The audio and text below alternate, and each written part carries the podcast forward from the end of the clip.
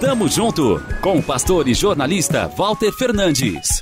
Reflexão e parceria na caminhada cristã. Tamo junto, tamo junto, tamo junto, tamo junto, tamo junto. Por que a gente chora?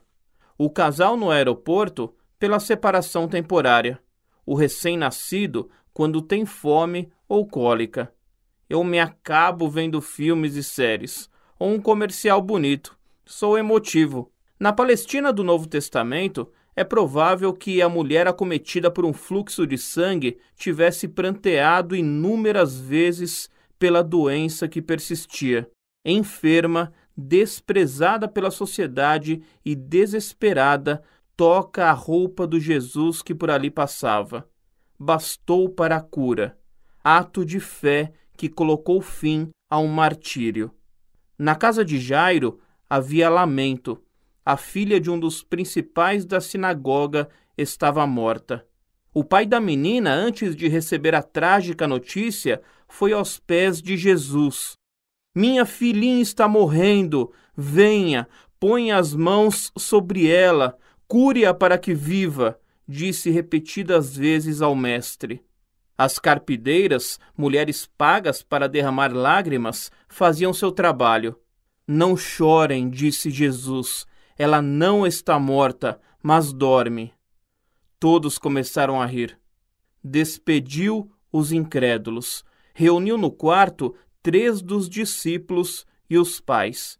Aquele não era um espetáculo para escarnecedores, mas a demonstração para gente de fé do poder do Filho do Homem sobre a morte. Menina, levante-se. Ela obedeceu à voz que tem toda a autoridade. Espanto, o escárnio envergonhado.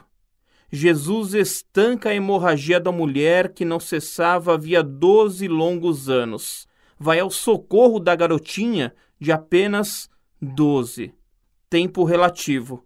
Uma dúzia de primaveras. Para quem sofre com a doença, um interminável inverno para quem pranteia a morte da filha com essa idade, perda muito precoce. Só que para o Messias, nosso sofrimento não é relativo. Seja pelo período que for, ele se importa. Está pronto a nos socorrer enquanto estivermos nesse mundo. Um dia enxugará nossas lágrimas, e o choro se converterá em riso que ecoará pela eternidade. Tamo junto! Avante! Tamo junto com o pastor e jornalista Walter Fernandes. Reflexão e parceria na caminhada cristã. Confira mais em transmundial.org.br e compartilhe.